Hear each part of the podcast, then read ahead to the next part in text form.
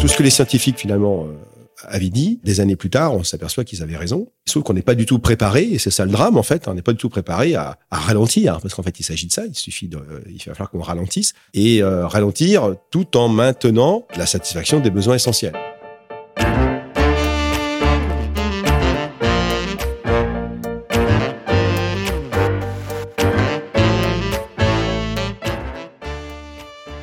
L'homme grandit en se projetant dans l'avenir.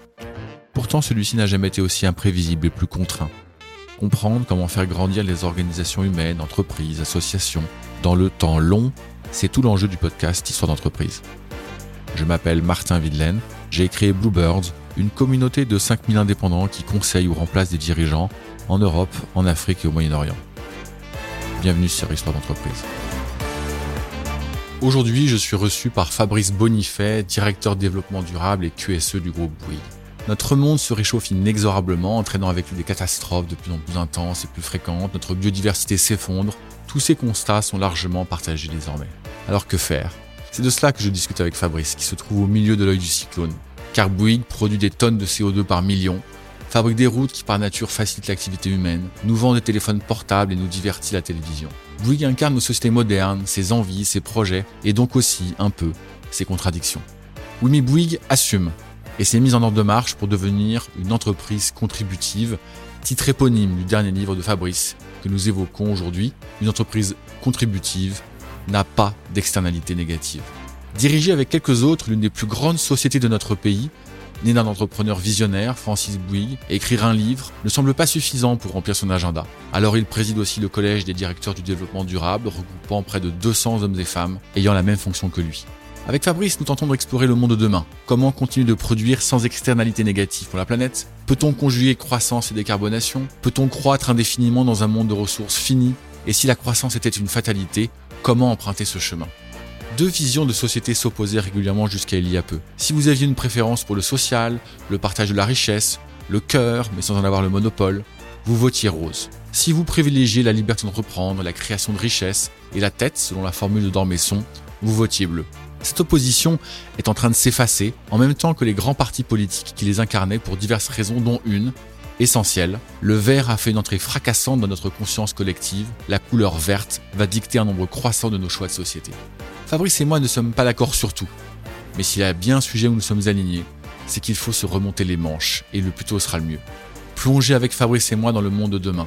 Un monde où les ressources seront de plus en plus rares. Un monde où l'essentiel va refaire surface. Un monde où la surconsommation s'arrêtera d'elle-même. Un monde où l'entreprise contribuera de nouveau à l'équilibre de notre planète. En un mot, un monde durable.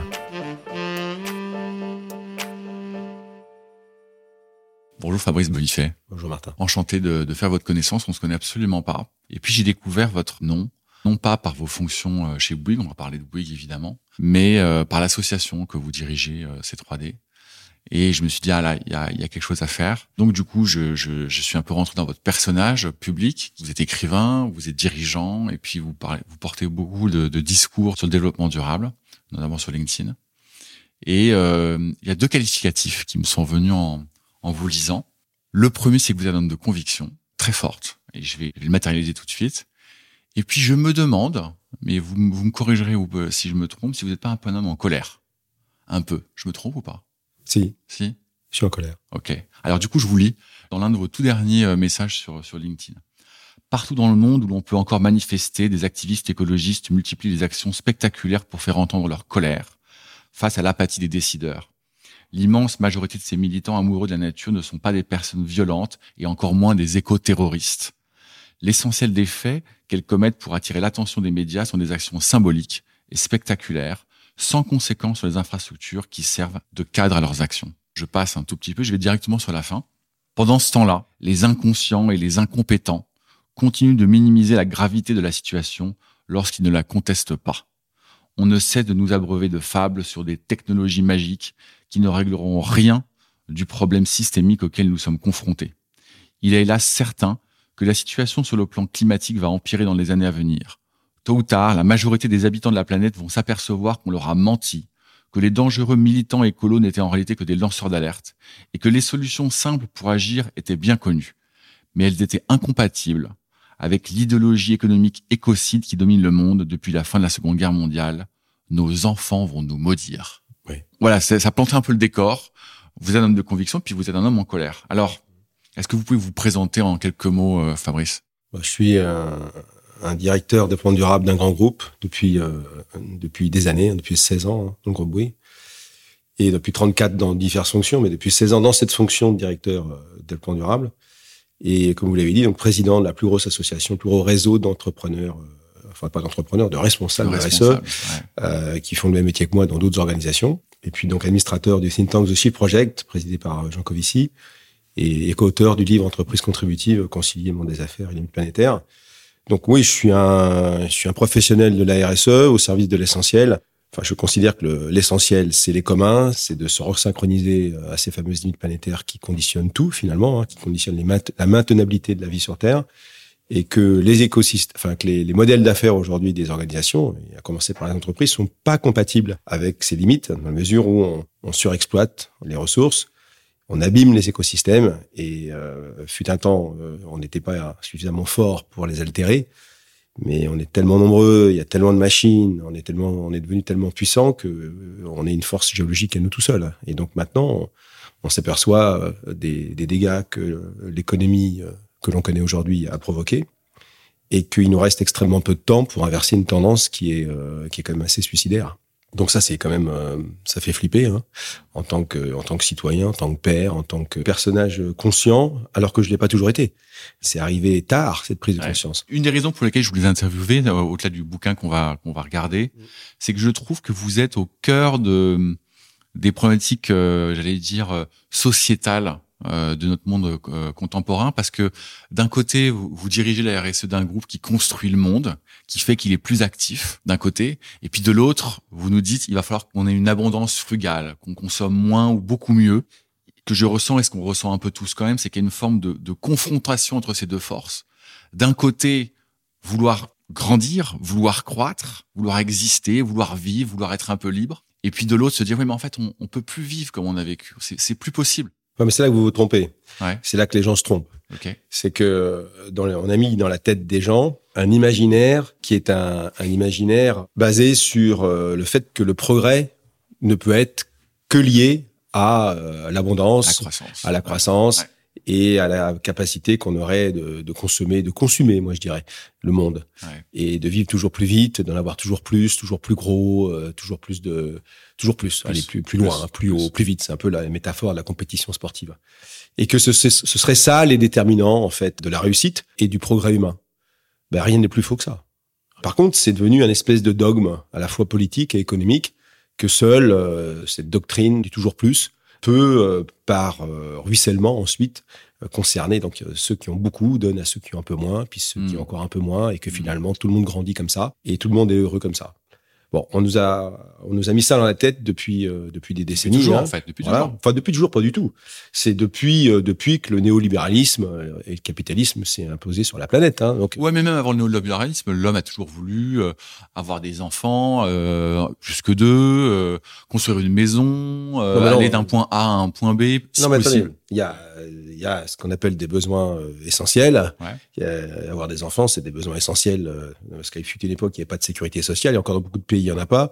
La seule sécurité sociale que les gens avaient, c'était d'avoir des enfants. Et puis c'était aussi un instinct. Ouais. Hein, euh, on est des animaux, faut ce pas que, l'oublier. ce que je challengeais dans ce que vous dites, c'est que c'est pas que néolibéraliste. C'est que ça, ça a pas seulement euh, 50 ans ou 100 ans. Non, je pense que bon, quand on lit le bouquin d'Harari, euh, Sapiens, oui, on a toujours été prédateur, on a toujours voulu en, en Ouais. avoir plus, on n'est pas une, Ouais. une espèce raisonnable. Hein.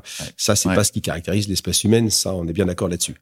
Mais là, ce que je veux dire, c'est que tant qu'on n'avait pas euh, les machines à notre disposition, cette disposition à, à la grandeur permanente, euh, ça n'avait pas beaucoup de conséquences sur les conditions de la maintenabilité de la Terre, voilà, et de la vie. Donc même pas mal, si je peux dire. Ouais.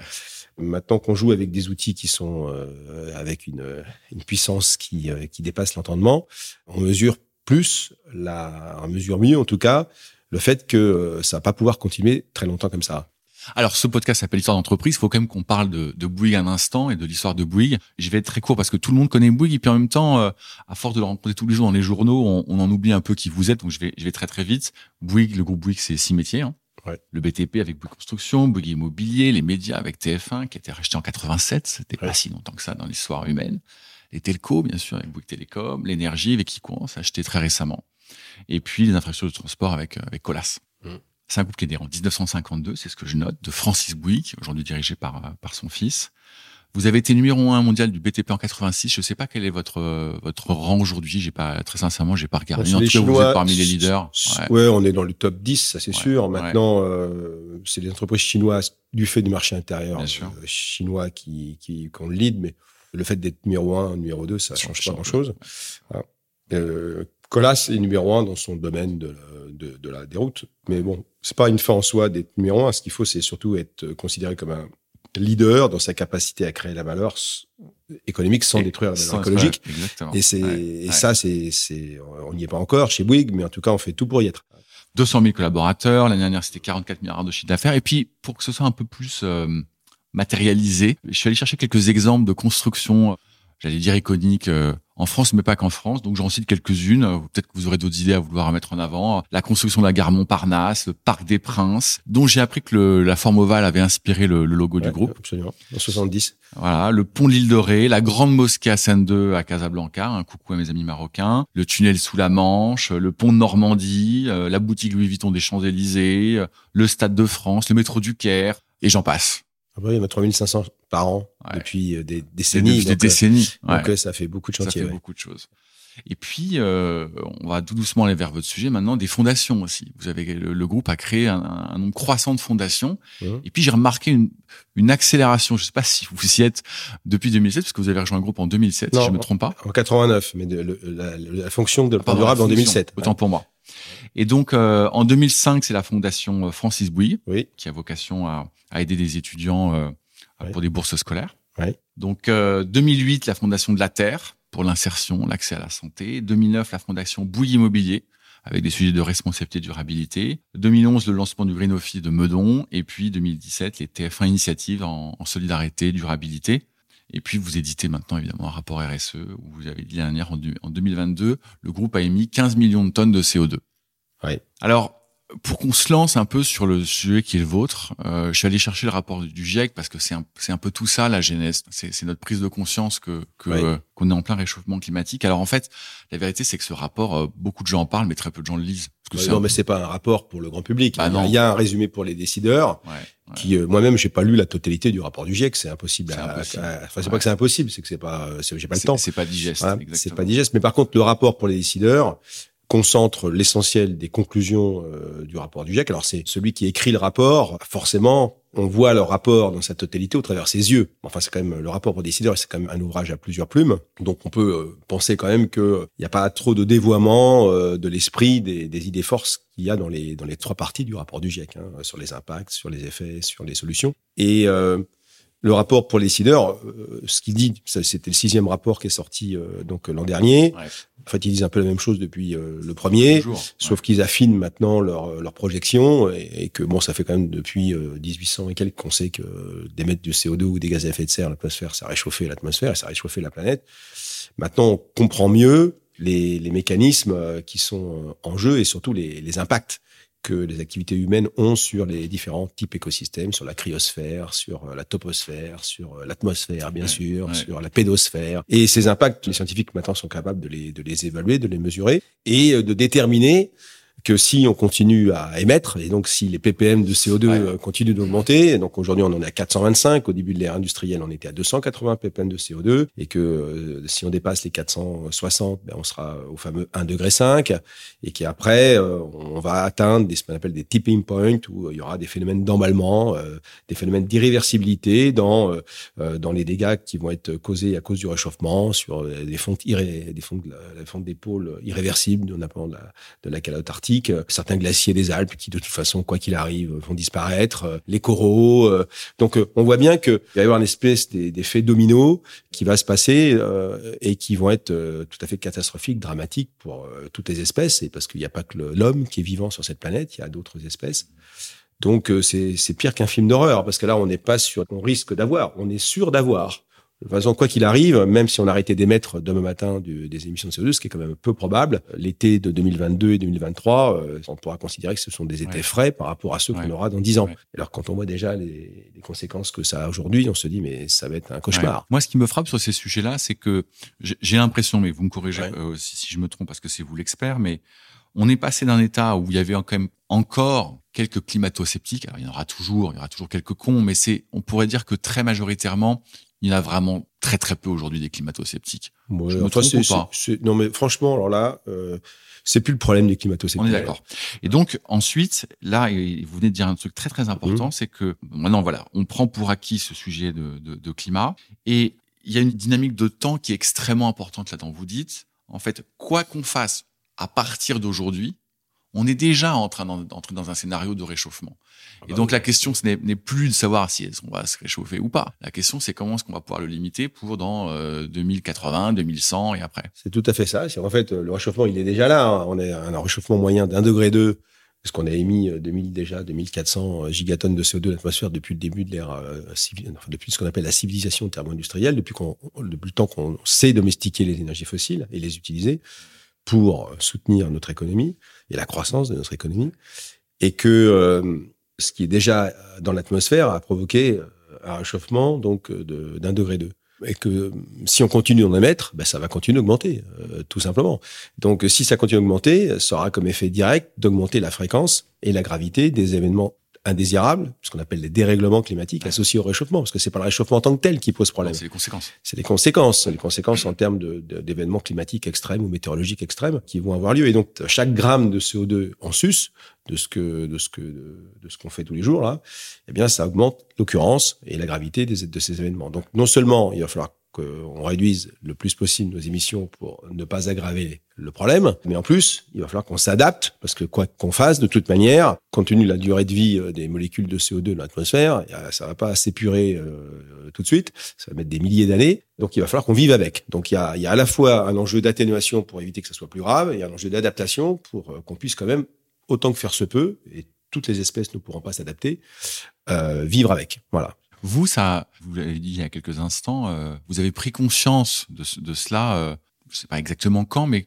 quand est-ce que vous avez vu cette révélation de vous dire, mais en fait, euh, non, non, il y a, y a un, il y a un vrai problème, et deux, il faut que moi-même je change et que je fasse changer mon organisation? Bah, ça remonte précisément en 2006. Hein, euh, donc, je me rappelle presque jour pour jour. Ah ouais? Je raconte souvent cette histoire hein, où j'ai vu un documentaire, hein, le fameux documentaire d'une vérité qui dérange d'Al Gore, comme beaucoup déjà à l'époque. Hein. Ouais, ouais, c'était le premier à avoir vraiment pris son bâton et à faire le tour du monde sur le sujet. Alors les scientifiques euh, savaient déjà ça depuis longtemps, hein, euh, et, ils, ils, le disaient d'ailleurs, mais ils étaient complètement inaudibles euh, et surtout pas euh, entendus dans les entreprises. Ils étaient entendus dans les, les, sphères scientifiques, mais mais pas mais pas dans les entreprises parce que finalement le ce, ce, ce phénomène était connu physiquement, mais il y avait les conséquences, les dérèglements étaient, euh, étaient invisibles, même s'ils étaient déjà présents. Hein.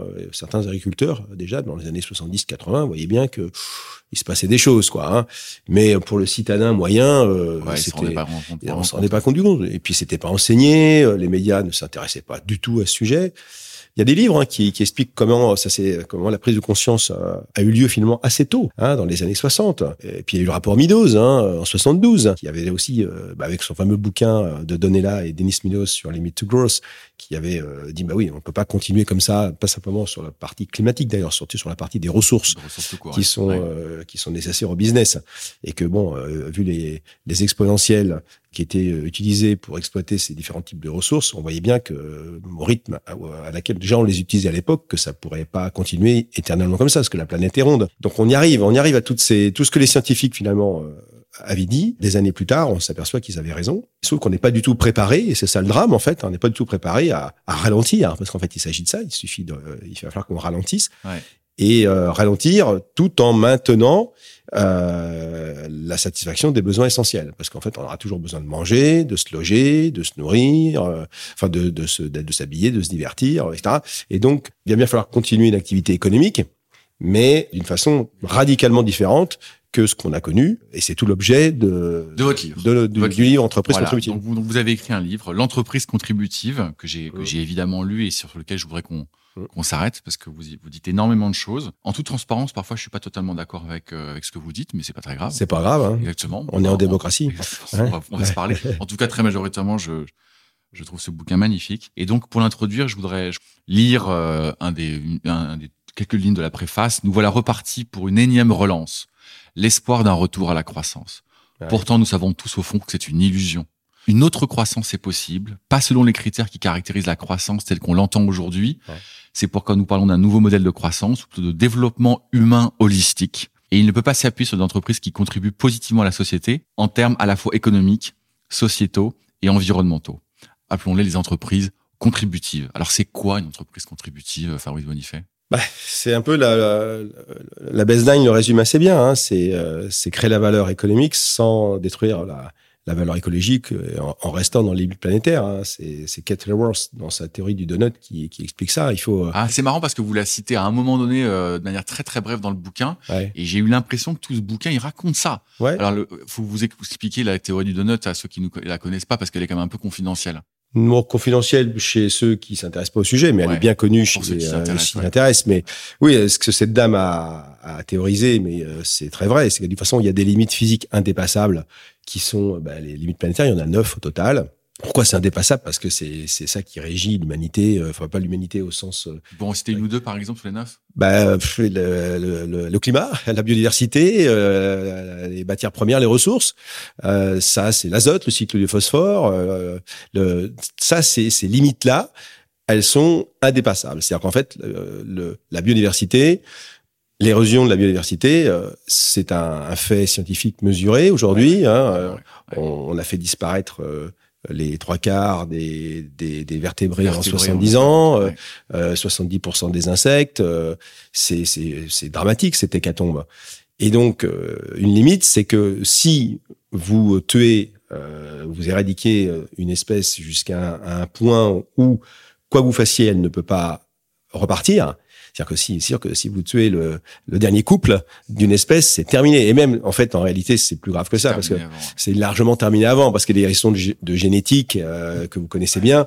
Donc, on sait que quand on descend en dessous d'une certaine population, c'est mort. Ça repartira jamais et ça va s'étioler et ça va, et ça va. Et donc, tout l'enjeu, c'est de rester, si possible, dans les limites. Euh, pour que euh, ensuite on puisse mettre en place des processus de restauration pour que ça reparte. Mais si vous avez dépassé les limites, c'est fini. Voilà.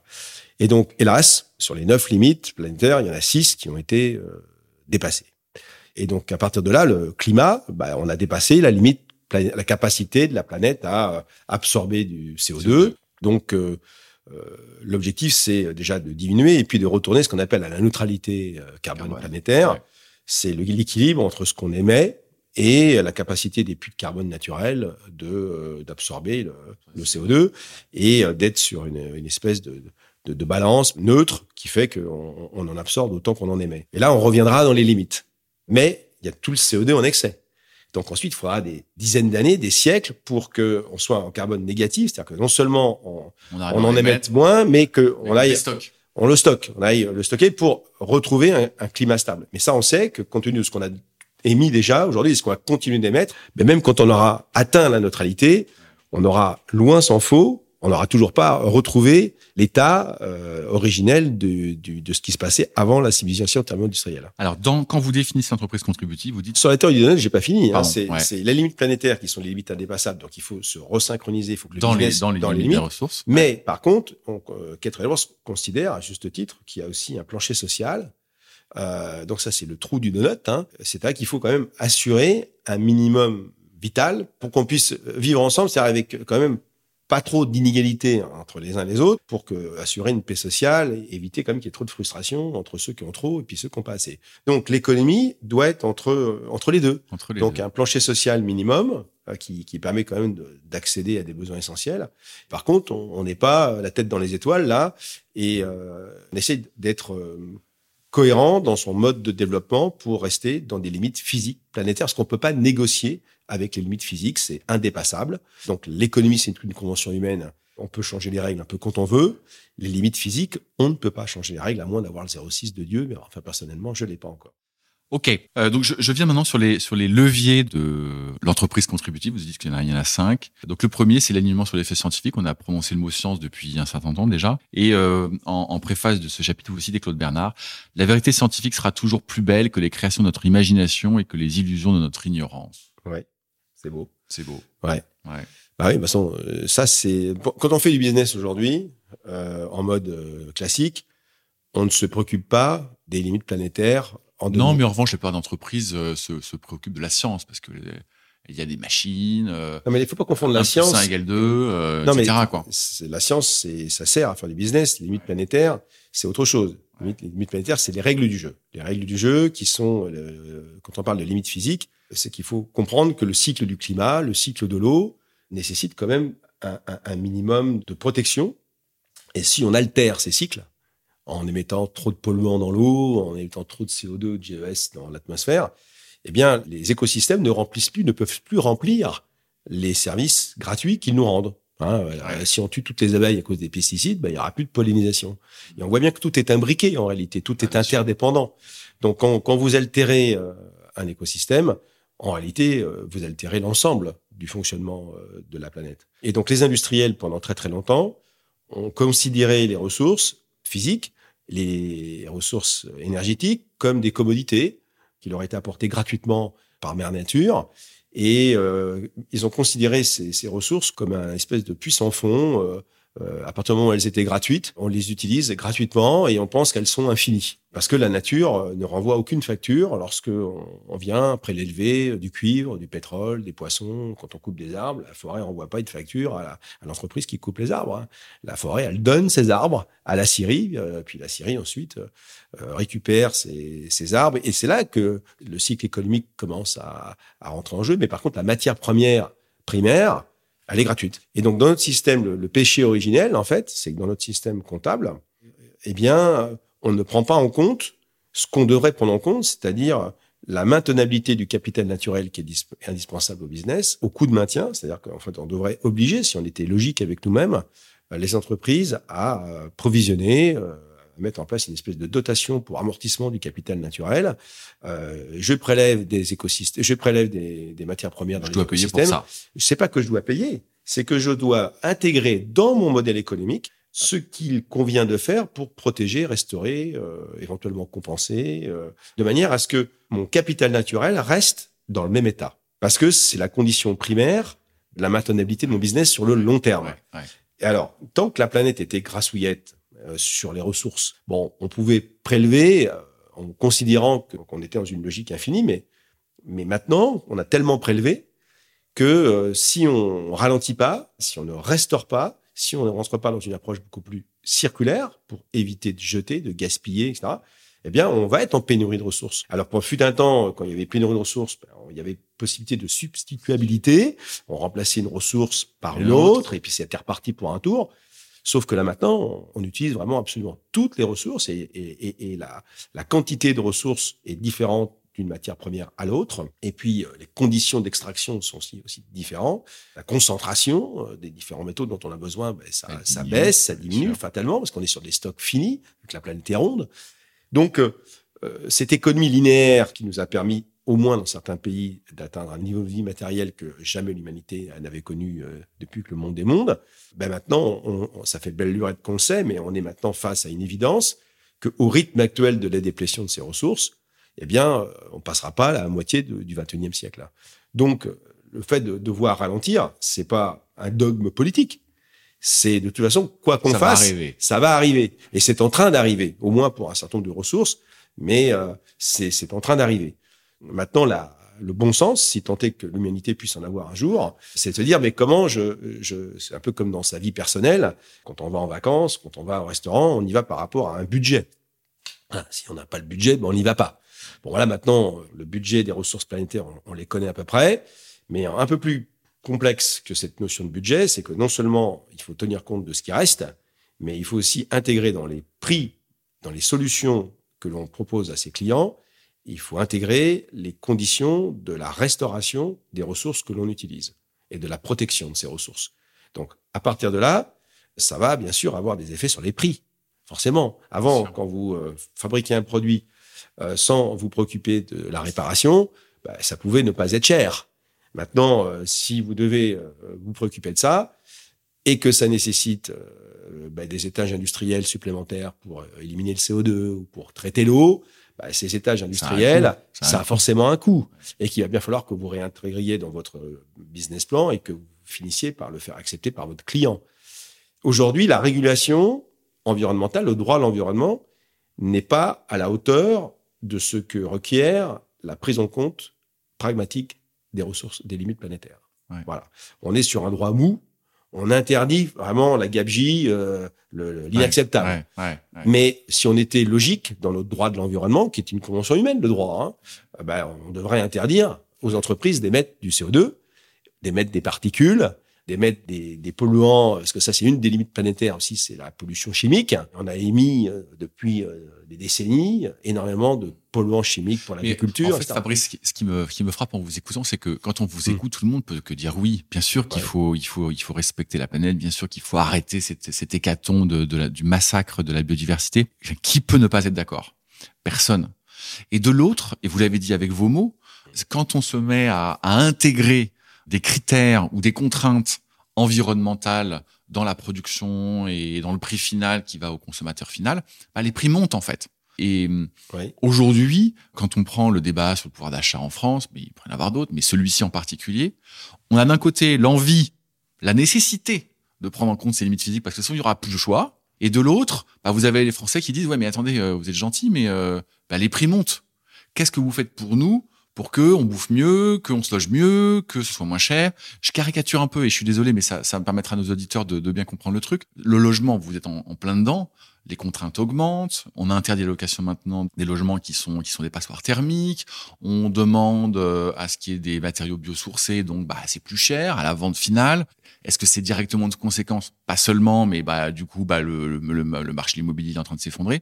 Quand on se dit j'ai envie de marier ces deux contraintes, une contrainte environnementale qui est la limite des ressources que vous évoquez dans le donut d'un côté, et puis euh, les contraintes sociales qui est l'autre limite du donut que vous évoquez, on se rend compte que parfois en fait on n'y arrive pas. Ouais, mais là c'est là que vous avez une approche qui est pas la bonne approche. Si je puis euh, bien, sûr, bien, sûr, bien, sûr, Voilà. Oui, ce que vous dites, c'est ce que disent euh, les observateurs, c'est ce que disent les politiques, c'est ce que disent aussi certaines entreprises, mais tout ça c'est faux. Ok. C'est faux. Je m'inscris en faux. Ouais, bien, bien sûr, bien sûr. C'est-à-dire qu'en fait, on produit 80% de non essentiels. Donc, euh, on ne fera pas l'économie du sens. Qu'est-ce qu'on veut? Qu'est-ce qu'on veut comme type d'économie? Qu'est-ce qu'on veut produire? La plupart des produits que l'on fabrique aujourd'hui, on n'en a pas réellement besoin. Donc, euh, euh, on fabrique 100 milliards de pièces de vêtements en 2000. On en a fabriqué 100 milliards en 2022. On a fabriqué 7,5 milliards en 91. Est-ce qu'on était à poil en 91 Non. Non. Euh, on a aujourd'hui euh, dans nos placards, dans nos armoires, des objets dont on se sert quasiment jamais, mais qui ont nécessité pour être fabriqués des matières premières, de l'énergie, du transport, etc. Donc le but c'est pas de renoncer à ces objets et aux services qu'ils nous rendent. Le but c'est de se dire est-ce qu'il faut une économie de la possession ou est-ce qu'il faut une économie de l'usage? Ouais. Mais Et ça, ça change tout. Ouais, mais je encore une fois, moi, je suis d'accord. Enfin, vous parlez à quelqu'un qui consomme très très peu. Enfin, c'est pas le sujet, mais je, je partage ce, ce, ce, que, ce que vous dites. Et en même temps, restons justement sur l'essentiel. Enlevons tout ce qui est inutile, les produits shine et autres, tout ça dont on a strictement rien à faire. Mais ouais.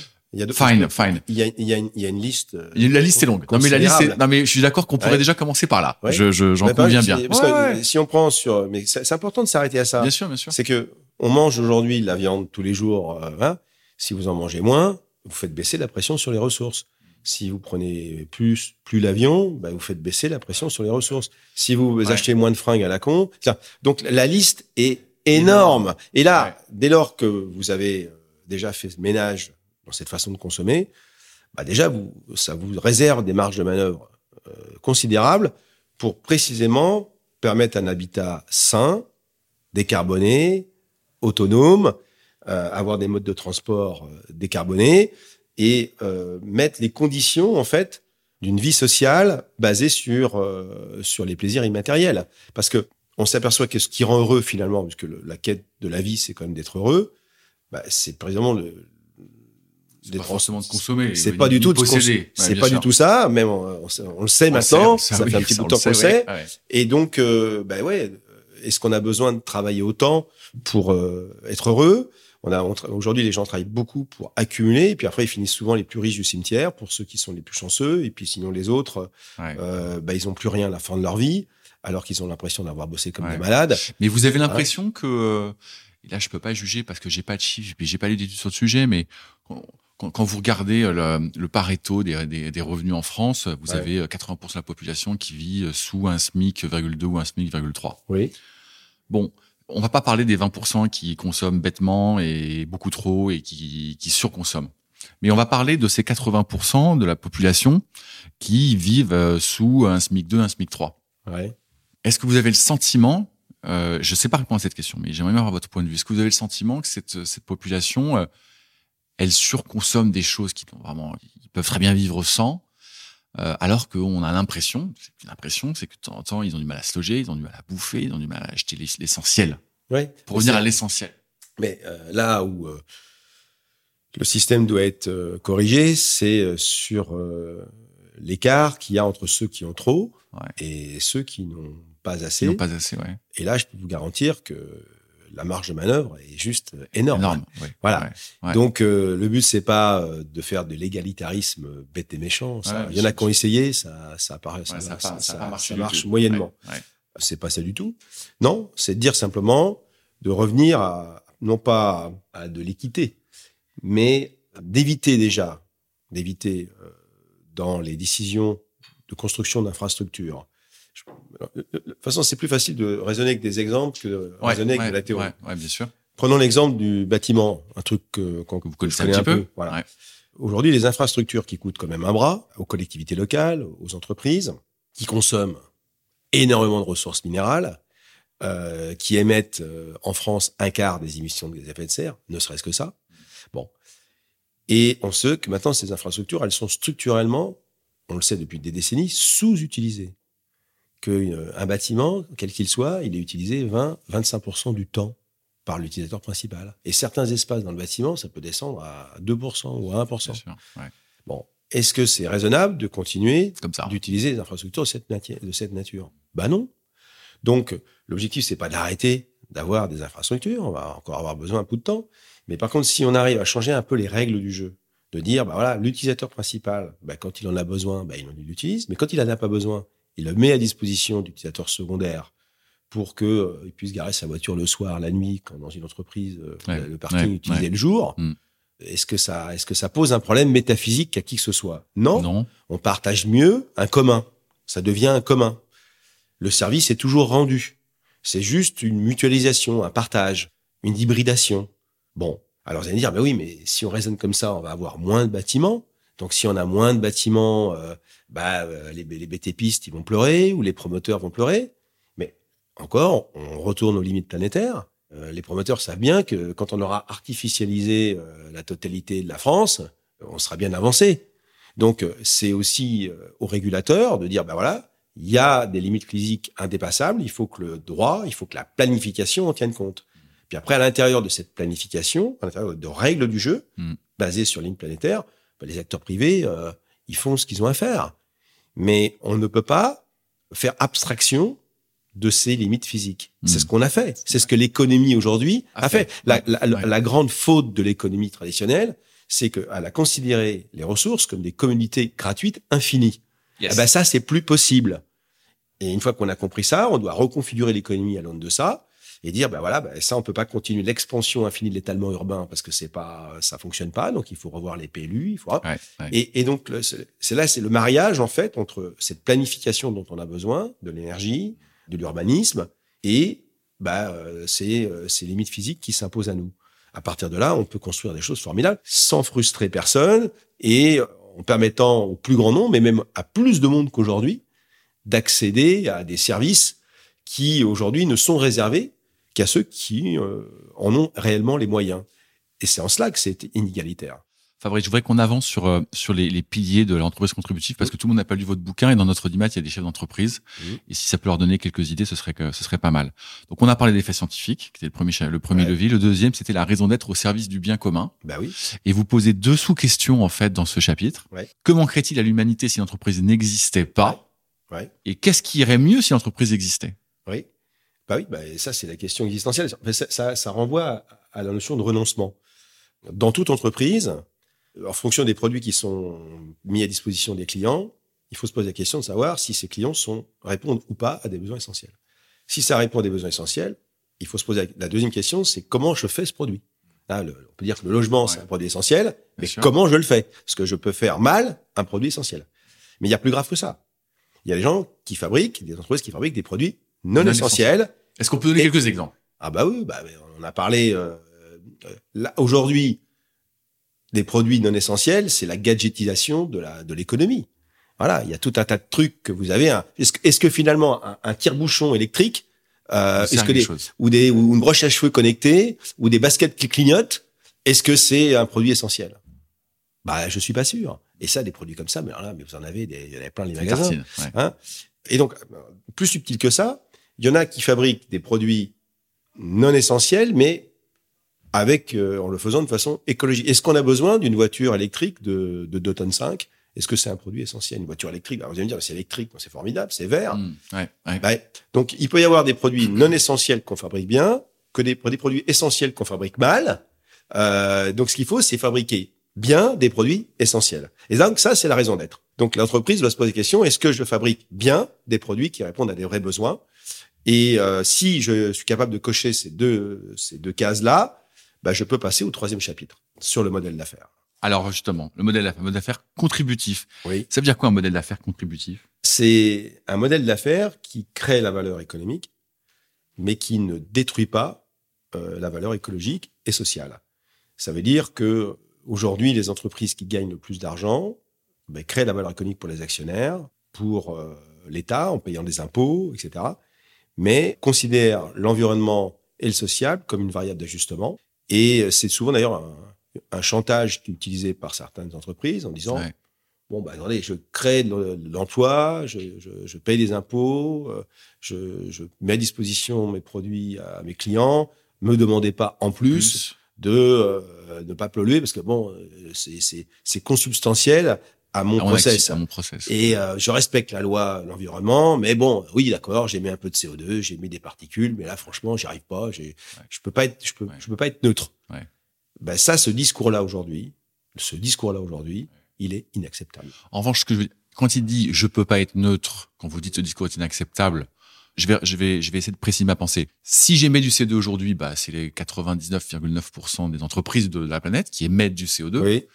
Et donc, entre guillemets, c'est une situation qui est classique. J'oserais dire le mot normal, même si c'est pas normal. En revanche, euh, beaucoup d'entre elles peuvent tendre vers cette neutralité.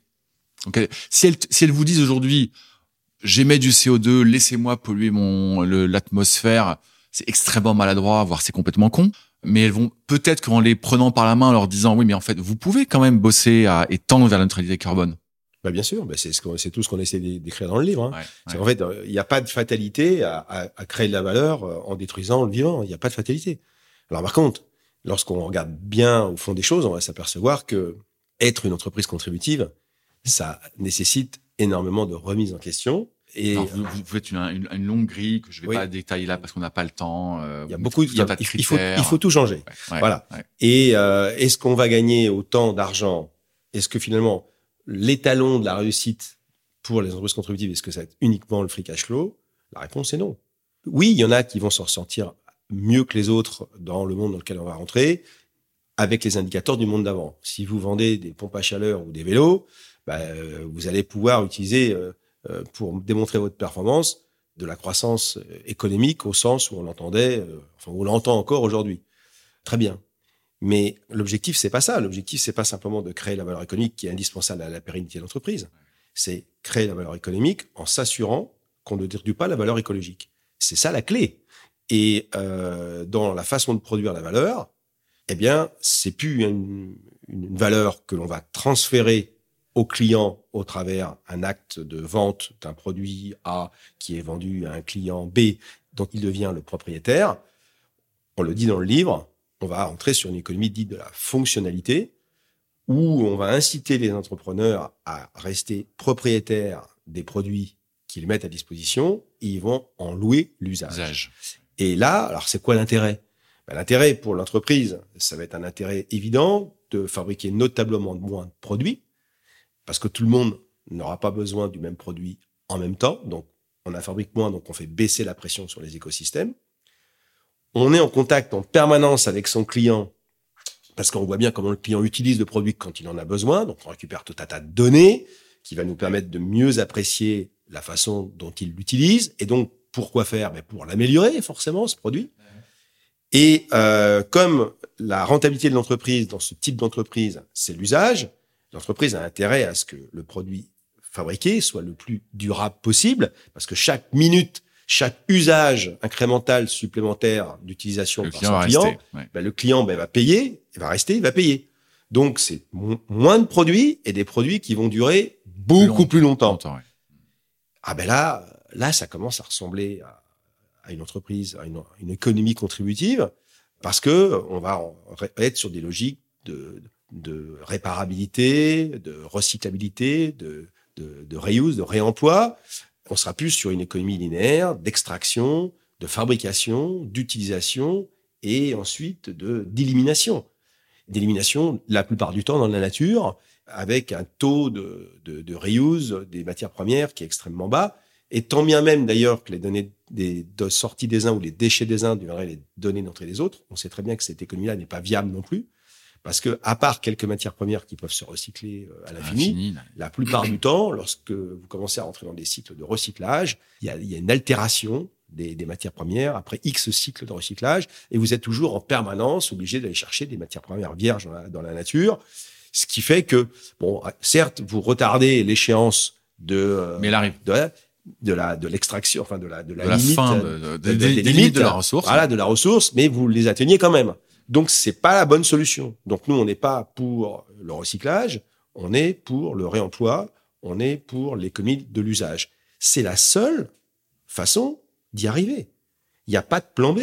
On n'a pas d'autre solution. C'est la seule façon de pouvoir continuer d'utiliser le, le meilleur de la technologie au service du confort et du bien-être des gens, mais même sans en avoir. Fabrice, même si cet usage, il est, il est poussé jusqu'au bout du bout du bout, qu'il y a eu 10 utilisateurs de ce même produit, bon, au bout d'un moment, il s'use ce produit. Ben non, non, il va. Bah, votre téléphone, votre téléphone là, qui est sur le bureau là. Oui. Bon, il y fait de plein de trucs, de plein de matériaux, de plein de, de métaux. Oui plus ou moins recyclé, plutôt moins que plus d'ailleurs au moment où on se parle. C'est en train de tout doucement de changer. Mais si euh, ce téléphone vous était loué par l'opérateur télécom qui oui, vous le loue, ça va venir. Ça va venir, Oui. c'est évident. Euh, mais comme il y a plein d'autres produits qui sont déjà loués, euh, la voiture euh, en est le Oui. meilleur exemple. Mais restons sur le téléphone. Oui.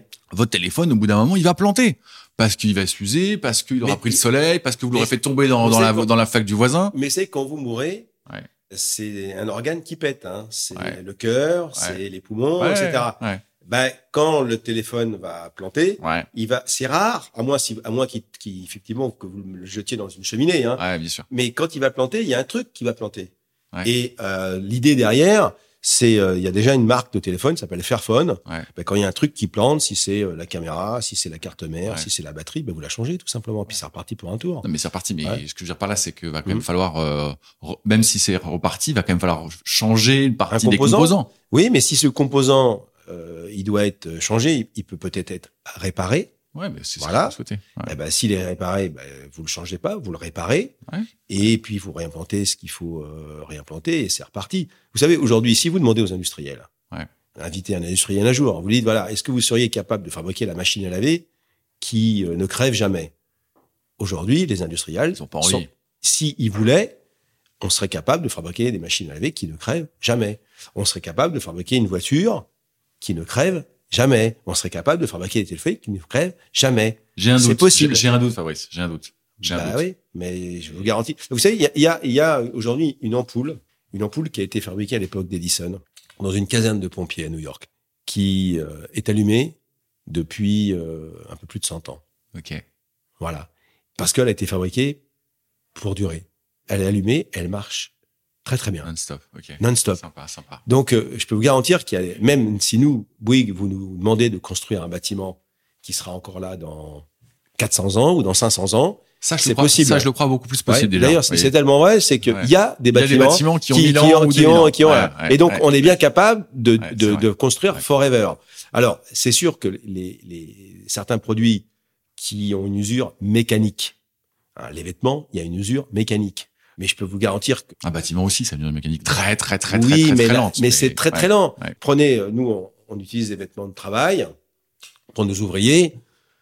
Bah, je peux vous garantir que le vêtement de travail, l'usure mécanique n'a rien à voir avec la, la fast fashion, etc. Et on est capable d'avoir des vêtements, mais qui sûr. durent mais 10, 15 fois plus longtemps. Donc, euh, aujourd'hui, ce qu'il faut faire, il faut faire preuve de ce qu'on appelle de techno-discernement. C'est qu'on mette la technologie au service de l'essentiel, au service de l'essentiel, c'est au service de la durabilité. Si on arrive à multiplier par 4, par 5, par 10 la durée de vie des produits, mais on résout le problème, mais largement, largement. de la division par 4 d'émissions de gaz à effet de serre d'ici 2050.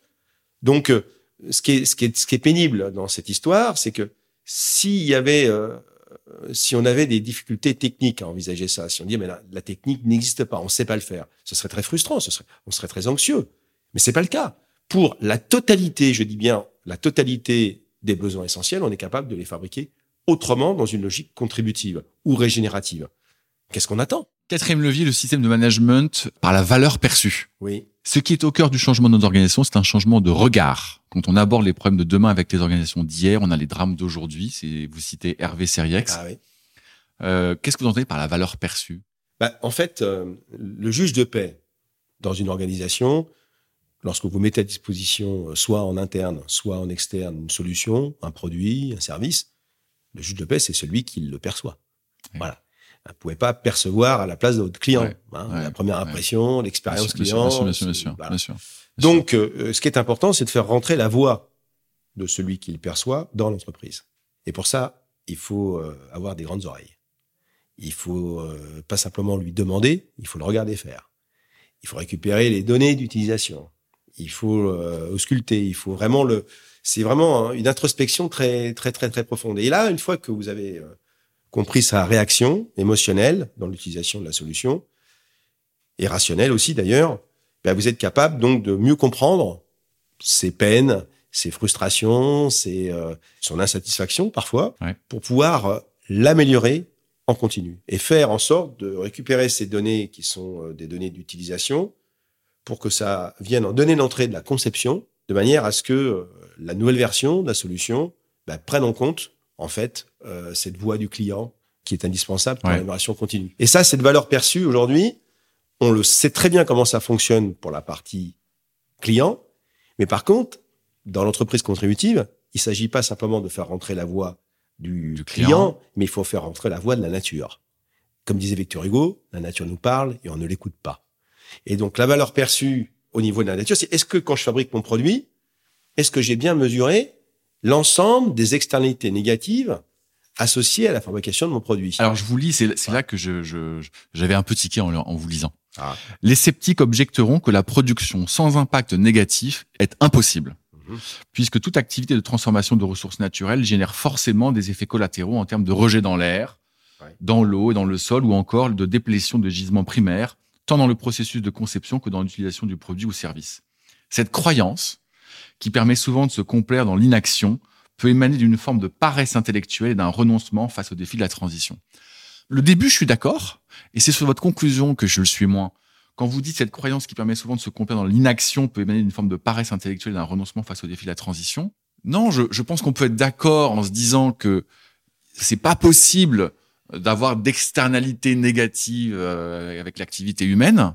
Personnellement, je, je c'est ce que je pense. Mais en même temps, je, je, je parle pour moi, pardon, hein, mais je ne, con- je ne me considère pas dans l'inaction, surtout pas dans la paresse intellectuelle. Et la transition, je, je pense que c'est un défi. J'essaie d'y aller à ma manière. Ouais, mais un but sans méthode est un non-sens. En fait, le but, c'est pas simplement de le constater. Les activités humaines génèrent des, des externalités, on le sait. Ouais. La responsabilité aujourd'hui des entreprises, c'est pas simplement de respecter l'environnement, c'est d'en tenir compte dans son processus de, de conception.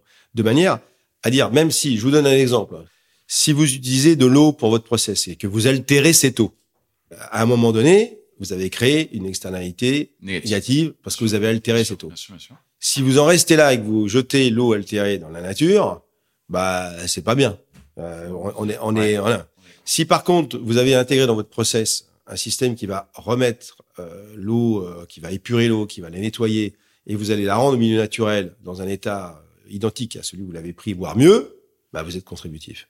Voilà. Et donc c'est aussi bête que ça. C'est-à-dire que oh, l'objectif c'est pas de ne rien faire. L'objectif c'est d'aller vers le net zéro impact sur l'ensemble, ce qu'on appelle du cycle de vie d'une solution.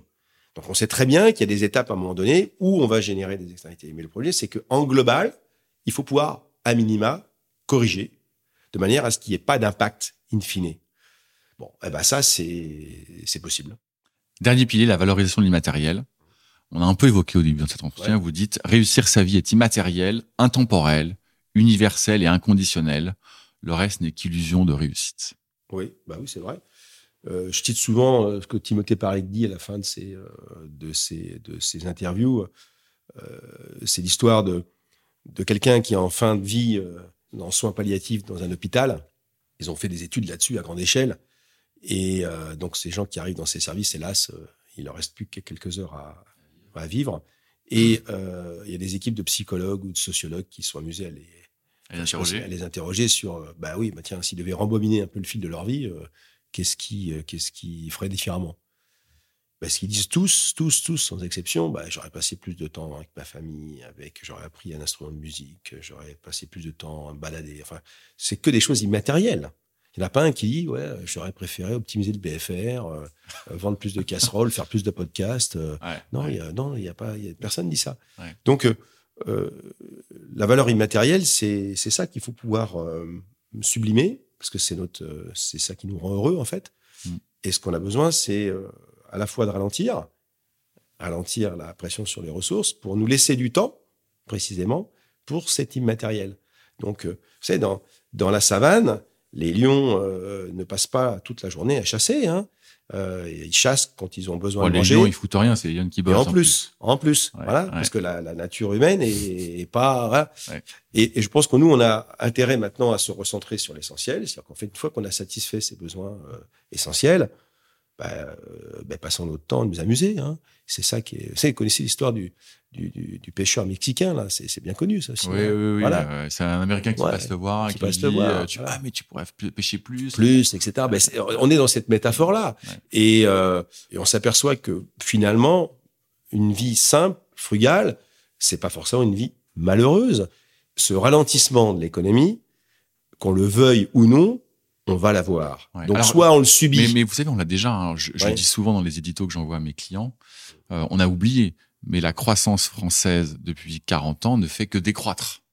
bah, vous prenez la moyenne sur chaque décennie, c'est on descend, on descend, on descend, on descend inexorablement. Bah bien sûr. Et puis en plus, on, on compte pas euh, l'inflation comme on devrait le compter, parce que dans, dans l'inflation aujourd'hui, on ne compte pas les loyers, par exemple. On compte pas l'immobilier. C'est magique. pas l'immobilier. C'est magique. Ah, voilà. Je, je, je, suis hyper intéressé que vous pointiez le sujet parce que moi je le pointe à chaque fois que je dis mais vous vous rendez compte que dans les calculs d'inflation il n'y a pas l'inflation immobilière ouais. Mais en fait on met ça sous le tapis c'est bah lunaire. Mais c'est lunaire parce que quand vous prenez regarder le prix de mètre carré euh, les gens d'aujourd'hui ils peuvent pas s'acheter la même chose. Donc on est on est sur une illusion on va citer bons amis Fabrice. J'espère. Il y a cet éternel débat euh, sur la croissance euh, vous, vous dites avec vos mots mais euh, à un moment donné, euh, vous avez des politiques, on a beaucoup de politiques qui nous disent qu'il faut retrouver le chemin de la croissance. Il nous faut plus de croissance parce que ça va payer la sécurité sociale. C'était le patron de la BPI, j'ai interviewé dans ce podcast ici, qui disait, mais vous savez, euh, euh, il nous manque 15% de croissance pour payer notre modèle social aujourd'hui. Donc aujourd'hui, si je devais résumer, vous vous dites croissance, croissance raisonnée, croissance durable ou décroissance? Alors moi, je dis la chose suivante. Je pense qu'il faut euh, faire la décroissance du non essentiel pour revenir dans les limites planétaires. La décroissance, c'est une transition. Et ensuite, il faut rentrer dans ce qu'on appelle une logique de post-croissance, qui est la destination. Donc la transition, c'est euh, c'est d'arriver à, à, revenir dans les limites qui sont les limites indépassables. Et donc enlever le non essentiel. Enlever le non essentiel. Et vous, vous dites, en enlevant le non essentiel, en fait, on va pouvoir engendrer une forme de décroissance. Oui, ben ça mais, s'appliquera. mais, mais on, cra- on, croît trois sur l'essentiel. Mais on va croître. euh, C'est même pas une question de croître sur l'essentiel, c'est déjà de satisfaire les besoins essentiels. Parce que l'objectif, c'est faut, faut sortir de, de l'illusion d'une croissance infinie dans un monde fini en ressources. C'est physiquement et mathématiquement impossible. Donc, il faut sortir aussi de cette religion de croissance, pas croissance. Il faut être dans ce ce qu'on appelle alors, la croissance, la post-croissance, et se redéfinir des indicateurs, des nouveaux indicateurs de qu'est-ce que c'est qu'une société au sens large qui se porte bien, Qui se porte bien de manière holistique. holistique. Ouais, une société ouais, qui se porte bien, c'est une, c'est une société qui donne à manger à ses citoyens. C'est une société où l'espérance de vie, eh bien, soit progresse, soit se maintient, ne serait-ce que ça, ce qui n'est pas le cas aujourd'hui, ce qui n'est plus le cas aujourd'hui. C'est une société où euh, les gens arrivent à travailler euh, dans des boulots qui ont du sens, arrivent à élever leurs enfants, mais cette notion d'accumulation, cette notion d'avoir plein nos armoires, le cette notion- ça, c'est plus possible. Donc, on doit rentrer dans une dans une période de post-croissance où on doit rester entre les limites planétaires et le plancher social, et à l'intérieur de ces deux limites, on est dans une liberté Total. totale. Très bien. Vous dites dans le bouquin, on peut pas euh, le mythe du découplage euh, croissance énergie, c'est un mythe. On pourra jamais découpler les deux Il y a quand même pas loin d'un millier d'études scientifiques sur le sujet. c'est un mythe. Exactement. Mais du coup, je tire le, je tire la pelote. Dès lors qu'on se dit ça, mais est-ce que du coup, il faut que, puisqu'on veut, dans une certaine mesure, euh, arrêter cette consommation frénétique d'énergie, donc de surconsommer Ouais. des choses non essentielles, mais du coup, mais est-ce qu'il faudrait qu'on qu'on aille vers plus d'actifs de production d'énergie en France en particulier parce qu'ici on est on est en France, évidemment décarboné, mais est-ce que la logique faudrait pas de se dire non mais en fait on va pas on va arrêter de se dire qu'on va renouveler le parc nucléaire ou augmenter ou créer de nouveaux réacteurs en fait on va on va tout doucement diminuer notre capacité de production d'énergie parce qu'en fait ça va nous contraindre un peu plus vite et on ira plus vite vers cet objectif euh, non? Non, non, non. Je pense que au- aujourd'hui, euh, de toute manière, on ne remplacera pas les capacités installées fossiles par des ENR. J'ai pas le temps de vous expliquer Non, pourquoi, mais ça, c'est une vue de non, non, c'est c'est c'est c'est mort. c'est Voilà. on est d'accord Donc, euh, donc là encore une fois, c'est c'est le, le sujet. Il est même plus de savoir si on va être en décroissance ou en croissance. Il y a un petit peu de bon sens. La décroissance, de toute façon, elle s'impose à nous pour des raisons physiques. La, la question, c'est comment on va décroître? En se foutant sur la gueule, en le subissant par absence de planification et absence de modèle économique alternatif comme l'entreprise contributive le propose, ou est-ce qu'on décide collectivement de ce qui est important, ce qui n'était pas important, et on décide collectivement de changer de paradigme dans la façon de créer la valeur économique? Si on le décide collectivement avec une démocratie euh, qui est un petit peu, euh, qui est encore un peu vivante, mais qui est quand même gravement malade, eh bien, on, on a moyen de descendre la pente euh, sans qu'il y ait trop de frustration. Et vous savez, c'est Ouais, une, question de, on appelle le- ce que Philippe Biwix appelle le shifting baseline. Ma génération, euh, votre génération, euh, on peut sentir une espèce de frustration de dire ah bah oui bah maintenant on va pouvoir on prendra moins l'avion euh, on va avoir des maisons moins grandes on va manger moins de viande et, et ça peut être ressenti comme euh, une absence de euh, une régression de la liberté etc parce qu'on a connu Ouais, mais pour ceux qui l'ont époque. pas connu, Mais c'est ce- votre message. mais voilà, mais ceux qui vont pas le connaître, Ouais. vos enfants et et encore plus vos petits enfants, ben euh, est-ce que ma grand-mère a été malheureuse de pas avoir pris l'avion euh, une fois dans sa vie? Ben je peux vous puis, et puis votre grand-mère, elle, avait pro- elle avait probablement pas de salle de bain, elle, elle devait se laver dans la cuisine probablement. sans doute. Alors Ouais. non, mais attendez, c'est différent. Ouais. C'est différent. Je pense que là, par contre, euh, l'arrivée de la machine à laver pour les pour les foyers, euh, euh, la salle de bain, etc. Ça, ça fait vraiment partie de choses qu'il faut qu'on sanctuarise. Ça, ça fait ça, ça fait partie- partie de l'essentiel. Ça fait partie de l'essentiel. Et il n'est pas question de revenir aux dentistes des années 80 ou à laver ses linges dans la rivière. C'est c'est pas ça du tout hein, qu'on propose euh, dans l'entreprise contributive. On n'a pas du tout envie de renoncer à un certain niveau de confort matériel, mais pas du tout, Ouais, ouais, du tout, du tout, du tout. Il faut que les choses soient claires. Ouais. Par contre, entre ces besoins essentiels de confort, hein, de- de- d'avoir chaud en hiver, de, de, de pouvoir se refroidir en été, ça va devenir un vrai sujet, d'avoir accès à l'eau potable avec un robinet, enfin des choses qui sont essentielles. Essentiel. Ouais. Eh ben, c'est ça qu'il faut sanctuariser. Hmm. Voilà. Hmm. Par contre, je répète, dans nos, dans nos modes de vie, et notamment dans ceux, dans la portion de population des 10% les plus riches qui émettent 50% des émissions, là, il y a un gros coup de canif à mettre sur des modèles de société, des modèles de consommation qui ne sont plus compatibles avec ça. Il faut le reconnaître, il faut l'accepter, il faut planifier eh bien euh, une descente qui va être peut-être perçue par certains comme euh, euh, punitif, mais qui est indispensable à la maintenabilité à la fois de la vie sur Terre, mais je dirais aussi à la maintenabilité de la paix sur Terre. Fabrice, je veux pas abuser de votre temps et on est déjà, on a déjà un petit peu dépassé. J'avais plein d'autres questions, mais je vais pas vous les poser. J'en ai toujours une dernière que je pose toujours, mais elle va être un peu différente cette fois. Généralement, je demande à, mon invité euh, qu'est-ce que vous avez envie de dire là au micro à ceux qui nous écoutent? Alors il y a, y, a, y, a, y, a les, y a les employés de bougie, il y a notre dimat classique, il y a, il y a l'inconnu qui écoute mon podcast. Ça va pas être ma question. Là, j'ai envie de faire ça un petit peu différemment et j'ai envie de vous poser la question suivante. Qu'est-ce que vous avez envie de dire aux enfants de ces personnes? Qu'est-ce que vous avez envie de dire à la génération qui arrive, qui n'a pas encore complètement connu notre mode de vie, notre mode de consommation, notre mode de croissance? Qu'est-ce que vous avez envie de dire à ces jeunes qui vont pas nous écouter en fait, mais dont les parents, eux, vont vous écouter? Moi, je dirais aux... Enfin, vous savez, les enfants, il y a, il y a les enfants qui sont éduqués sur... Alors, ça dépend quels âge ont, ont ces enfants. Est-ce que c'est des ados Est-ce que c'est vraiment des petits-enfants? Les enfants. Ouais, les enfants. Allez, 8, 18. Ouais. Mais euh, les enfants, ils, ils sont, ils ont, à mon avis, un peu plus conscience de ce sujet environnemental que les parents et que les grands-parents, parce que je ne sais pas si c'est un phénomène naturel, mais ils, sentent bien quand même qu'il se passe un truc et ils se disent merde, si déjà à mon âge il se passe ça, quand j'aurai l'âge de mes parents ou l'âge de mes grands-parents, ça va être dramatique. Donc euh, c'est pour ça que l'éco-anxiété, en fait, on le retrouve surtout chez les jeunes aujourd'hui plutôt que chez les vieux, parce qu'il y a une espèce de tragédie des horizons. Hein, le, gars qui perçoit le changement climatique quand il a 75 ans, il se dit bon, euh, bon, de toute façon, euh, quand ça va devenir vraiment grave, je ne serai plus là. Voilà, ce qui n'est pas le cas pour les enfants. Donc moi, si j'étais euh, enfant, ce qui est quand même effrayant à l'époque, à notre époque aujourd'hui, je pense, c'est ben, j'essaierais d'aller voir mes parents. J'ai dit mais que si tu m'aimes vraiment si tu dis que tu m'aimes tous les jours, mais si tu m'aimes vraiment, eh bien toi, toi qui as un pouvoir d'action que moi je n'ai pas en tant qu'enfant, eh bien euh, je changerai mes habitudes de consommation. Que fais je voterai, je voterai différemment et j'inciterai dans ma sphère d'influence, euh, dans mon organisation, pour que le plus vite possible, je shift d'un modèle linéaire à un modèle contributif pour une entreprise. J'arrête de d'emmener mes enfants à l'autre bout de la terre dans un hôtel climatisé en prenant en prenant l'avion 15 000 kilomètres. Voilà. Et ça, si j'étais enfant, je dirais ça à mes parents parce que si tu m'aimes vraiment, bah fais cet effort-là parce que ça sera la meilleure des preuves d'amour. Ce sera le mot de la fin. Merci Fabrice. Merci.